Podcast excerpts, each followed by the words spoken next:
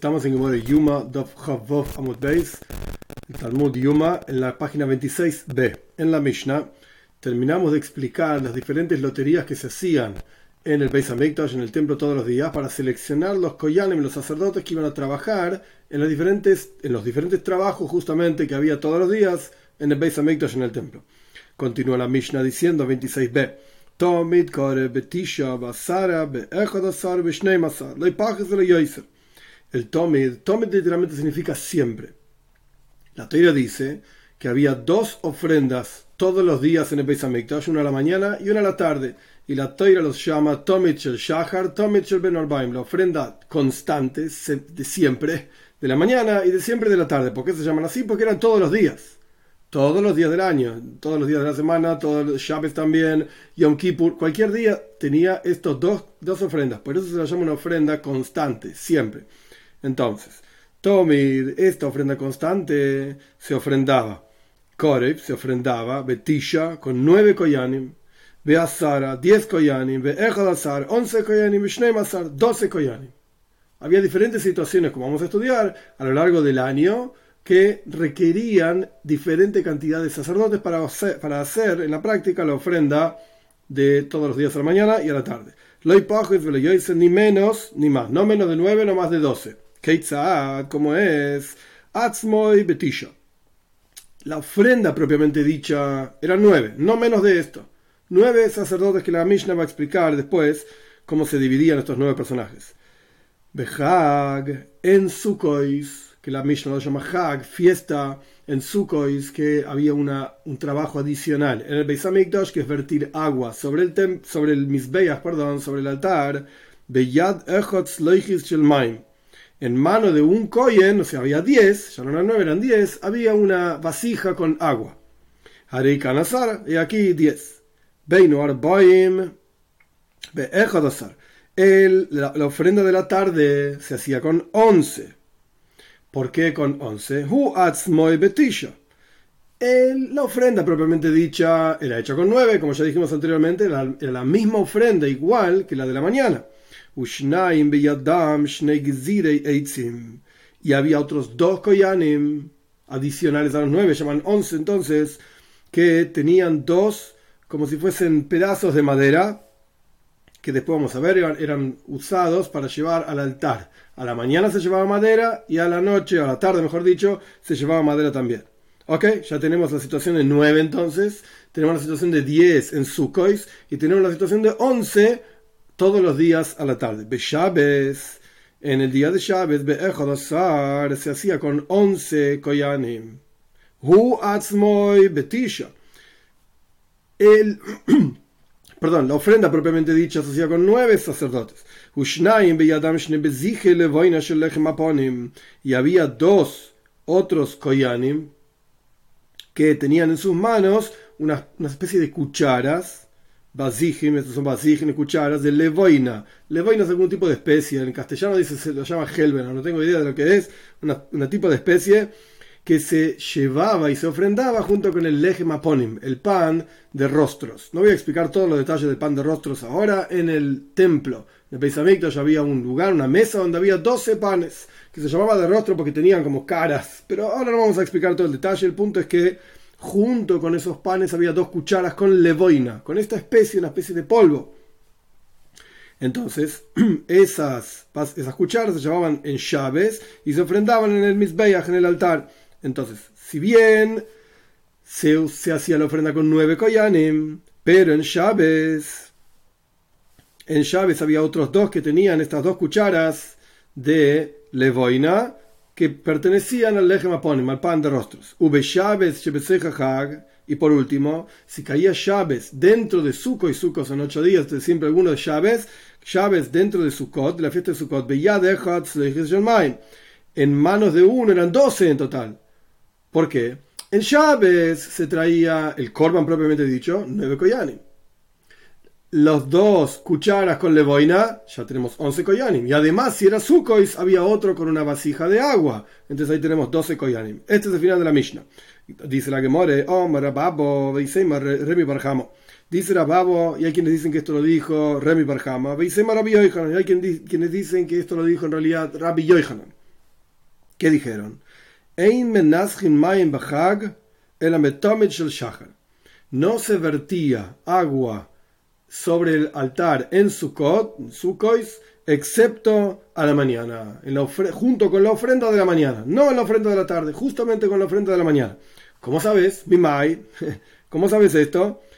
Responde la Midikatani, porque la Mishnah dice claramente, nuestra Mishnah, Ubeshabes, entre paréntesis, no estamos estudiando Sukkois, no estamos estudiando ni invertir agua sobre el altar, pero una vez que llegamos a una Mishnah que trae esta idea, entonces la, la Gemora explica de dónde surge esta idea y cómo sabes este otro detalle que tiene que ver específicamente con Sukkois, que en Sukkois, en la ofrenda de la mañana, se vertía agua en el altar, perfecto, ¿Por sabe, ¿cómo sabes que era la ofrenda de la mañana? Por nuestra Mishnah Yuma.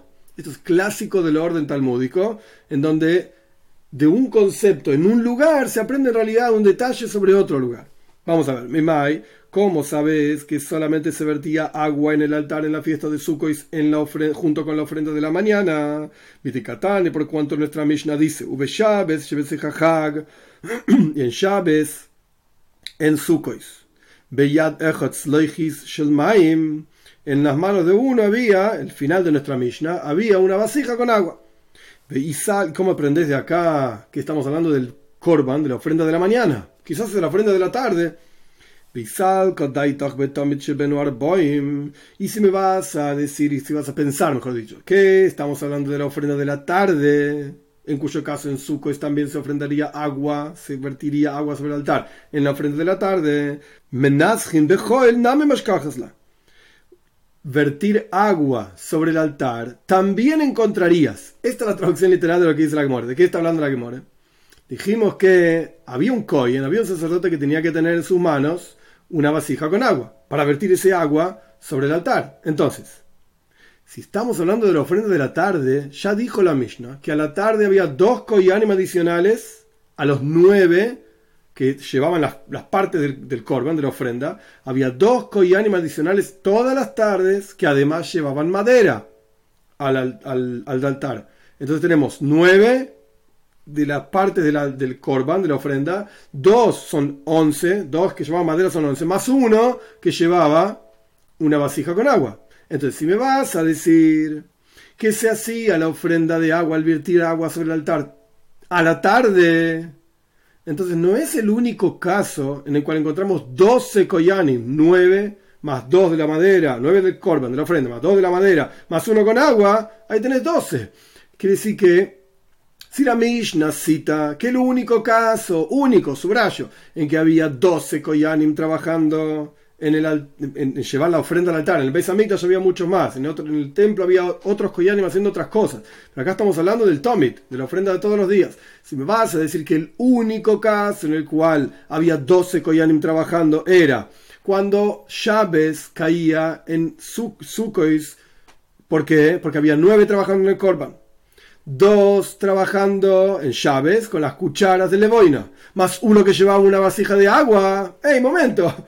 Pero si hacíamos el korban a la tarde y vertíamos el agua a la tarde, ahí también tenemos otro caso en el cual había 12. 9 haciendo la ofrenda, 2 llevando madera y uno llevando la vasija de agua. Pero la Mishnah no dice esto. Oh, aprende de acá que solamente se vertía agua en el altar en Sukkois a la mañana.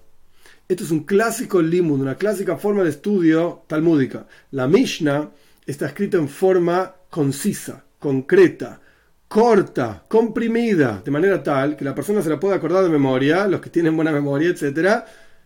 Y cuando uno necesitaba saber detalles, uno tenía que analizar la Mishnah, pensarla y poder extraer de la Mishnah los detalles que no están escritos, pero que están implícitos igual, como este, por ejemplo, en donde Rabbi Oihanan o cualquiera de los personajes que fueron mencionados anteriormente, Rababo, perdón, Rabbi Barjamo o Rabbi Yohanan extrajeron, sacaron de la Mishnah, dedujeron de la Mishnah que solamente se vertía agua en el altar en Sukkois a la mañana, no a la tarde. O Marabashi, dice Rabashi, Afanan Nametanina, y esto lo encontramos también en otro lugar. No es necesario sacarlo, de, deducir y volverse loco y romperse la cabeza, sino que está escrito en otro lugar. ¿Cómo está escrito? Dice Rabashi. La Mishnah dice así, Oimer, y a aquella, a aquella persona que vertía el agua en Sukkot, esto es la Mishnah en Sukkot, Se le decía así, Oimerloy, Hakbayadjo, levanta tu mano, queremos ver cómo vertís. Queremos ver, estaba la gente mirando cerca del altar, mientras el coin, el sacerdote, vertía agua en su cois en el altar. Queremos ver. Ese agua se vertía en dos agujeritos que había en una de las esquinas del altar. Esto es la esquina sur-este. La esquina sur-este. Se vertía agua sobre el altar, había dos agujeritos. En uno, en uno de los agujeritos se vertía vino, en el otro de los agujeritos se vertía agua. Y había una especie de, como si fuese una vasija de plata, no muy grande, como si fuese un embudo en donde se vertía el agua y el agua caía en el agujerito que estaba en el altar. ¿Qué le decían al Kohen, al sacerdote que estaba virtiendo agua sobre el altar? En su cois, aquel que vertía le decían así, levanta tu mano, queremos ver. Porque una vez ocurrió que el Kohen virtió agua sobre sus piernas, lo puso bien abajo para que nadie mire y estaba tirando el agua, no en, el, altar, no en el agujerito en el altar, sino sobre sus propias piernas. Rashi explica, en la Gemora está explicado también que era un tzedoiki. Tzedoiki eran aquellas personas que no creían en la Torah oral, solamente en la Torah escrita, de manera tal que todo este asunto de vertir agua sobre el altar en Sukkot y se aprende en la Torah oral. Torah Shemalpe, Torah oral no es parte de Torah Shbiksav, Torah escrita. Este Koyen no creía, hubo una guerra muy grande, una, una, pelea política muy grande dentro del pueblo de Israel entre los Tzedoikim y los Parushim. Tzedoikim eran aquellos que creían solamente en la Torah escrita y Parushim eran aquellos que creían la Torah oral. Y también, y había una, una, guerra, también quiero decir, Torah escrita y Torah oral, había una guerra sobre el control de Jerusalén, el control del reinado, el control del Beis Hamikdash, y hubo una época en la cual los Tzedoikim tenían el control del Beis Hamikdash, del templo mientras que los Parushim tenían el control, digamos, político de la ciudad. Entonces, acá había un Koyen que era un Tzedoiki, y el tipo no quería vertir agua sobre el altar, vertió sobre sus piernas. ¿Y qué le pasó? Y lo apedrearon todas las personas que estaban mirando con los estroigim. El estroig es una especie de limón, una especie de cítrico, se llama citrón en castellano, que se usa en la fiesta de Sukkot, lula, estroig, araba, das, etc.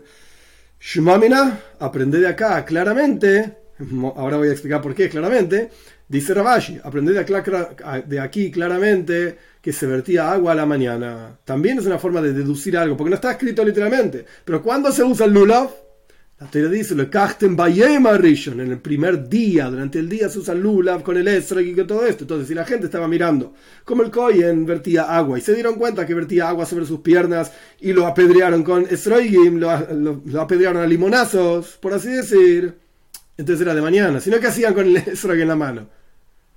Si era de tarde, la gente podría haber ido a ver, para, para ver qué pasaba, el altar, etc. En el primer templo caía un, fuego del cielo y consumían las ofrendas, ver a Dios, ser visto por Dios, todo bien. Pero si tenían el estrella en la mano, es porque era de mañana. Así explica Rabashi. Bien, punto. Taño. Aprendimos en una braisa lo siguiente. Rabbi Shimon ben Yochai, Oimer dice Rabbi ben Yochai, otro dicen varios Jai, es lo mismo, es la misma persona.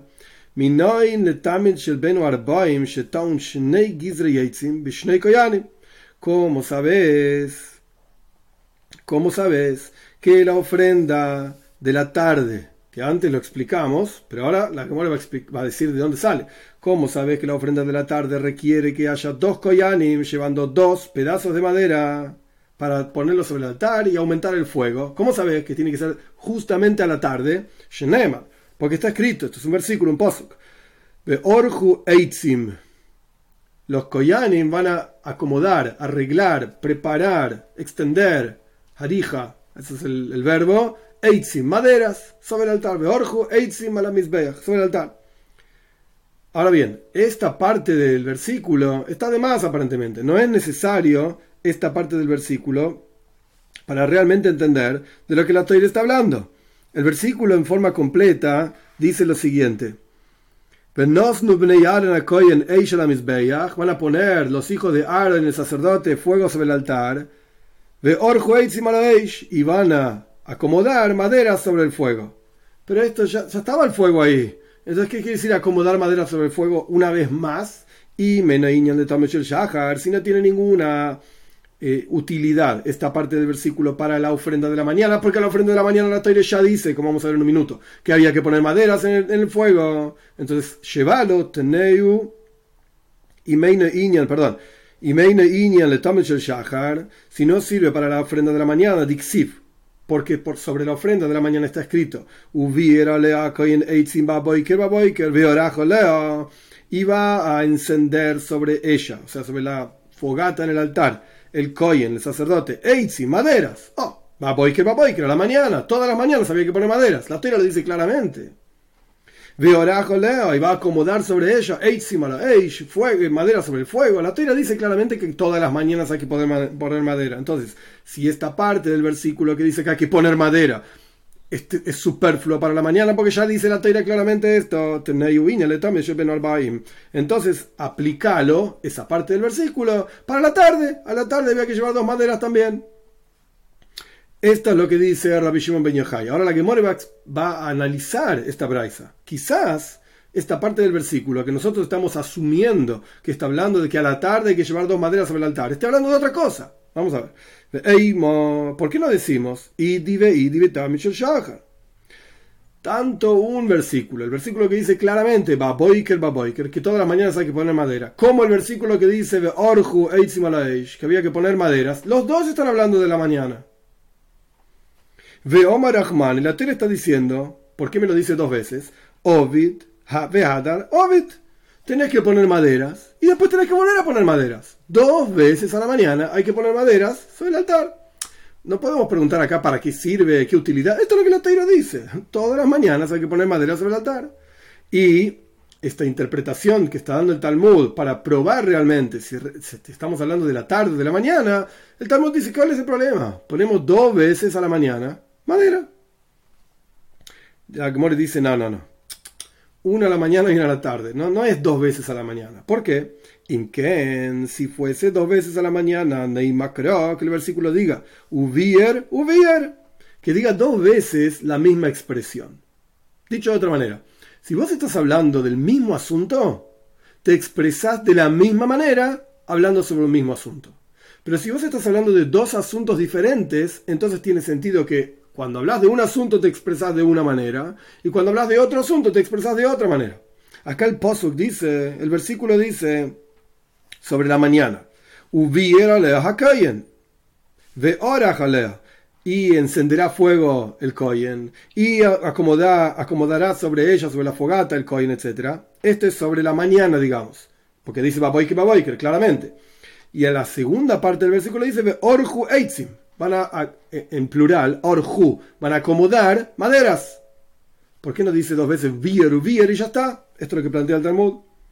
Y entonces la dice, momento, momento. Te voy a explicar por qué no dice dos veces lo mismo. Lo dice diferente a propósito. Y.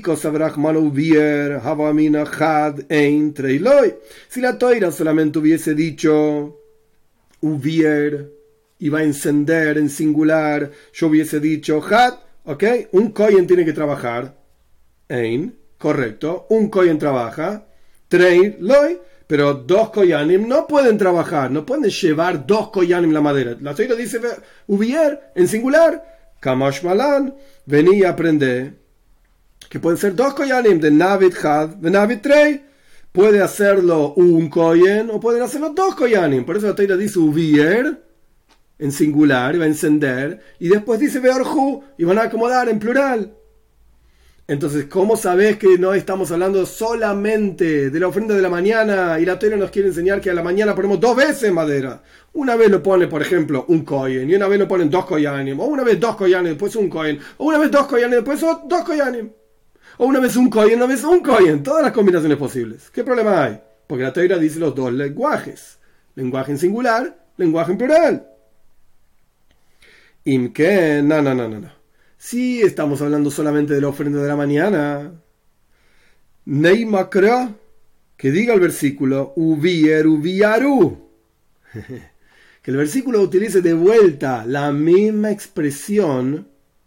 Es verdad, querés decirlo en singular y en plural, para que quede claro que lo puede hacer uno o lo pueden hacer dos. Decime la misma palabra, una vez en singular y una vez en plural. Bier es enciende el fuego. Biaru, encendieron o encenderán, mejor dicho, en plural, eh, en plural futuro, el fuego. Hoy inami, o si no, otra opción, veoraj, acomodará, se refiere a la madera. Veorju, acomodarán, en plural, se refiere a la madera. Pero ¿por qué dice Mai ubier veorju? ¿Por qué utiliza a la mañana una expresión ubier, encenderá el fuego en singular? Y a la tarde dice veorju, acomodarán, en plural. Mm, que de cambrinan. Aprende de aquí esto es como está diciendo, como estamos diciendo, como dice Rabbi Shimon Ben que todas las tardes había, había que tener dos koyanim que llevaban madera al altar.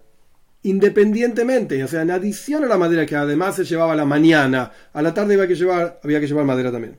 Tan Rabijía decía, enseñó Rabijía otro asunto. Pies, Pamim Yud Gimel, Pamim Yud Dalet, Pamim Tezvav, Pamim Tezain la gente que era seleccionada en las loterías que explicamos en las clases pasadas, en las Mishnayes pasadas, que 13 Koyanim trabajaban, etc. La vigía dice no eran siempre 13.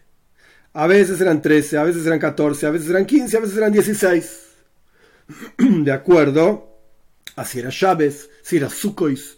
De acuerdo a la situación, cuando la Mishnah dijo en las Mishnayes anteriores 13 Koyanim, el país Asheni, la segunda lotería eran 13 Koyanim, esto está en la página 25a. Si uno cuenta cuántos koyanim había ahí, eran 13 koyanim. Entonces viene la ahora a agregar.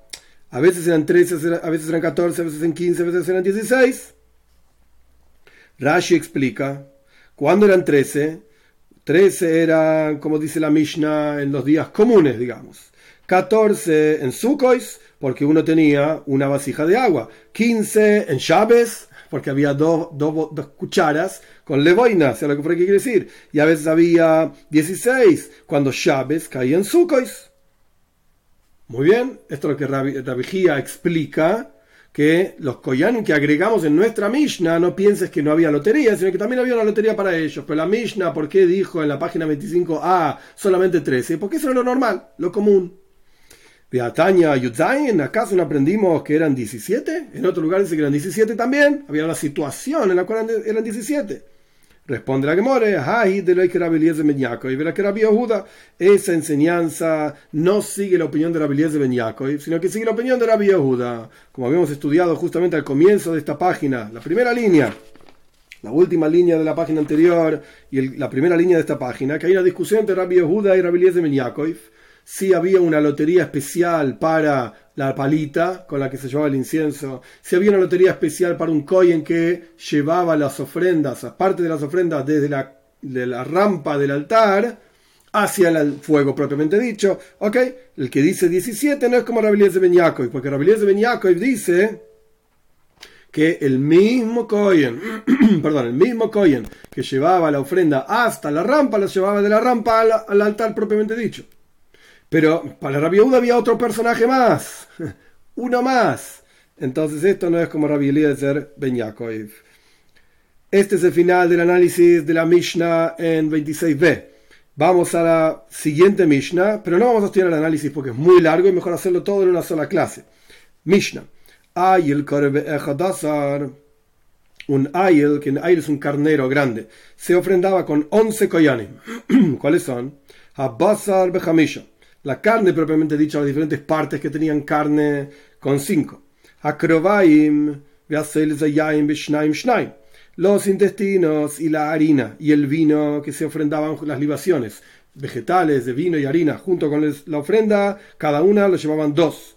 Par, esto es, con esto ya tenemos 11, tenemos 5 y 2 por 3 son 6 y 5, 11. ¿Por qué? Porque había tres elementos que lo llevaban dos en cada uno. 2 por 3, 6, más 5, 11. Par, la vaca, un toro, kar, esrim, arba. Se ofrendaba con 24 personajes. Había 24 koyanim que llevaban esto al altar.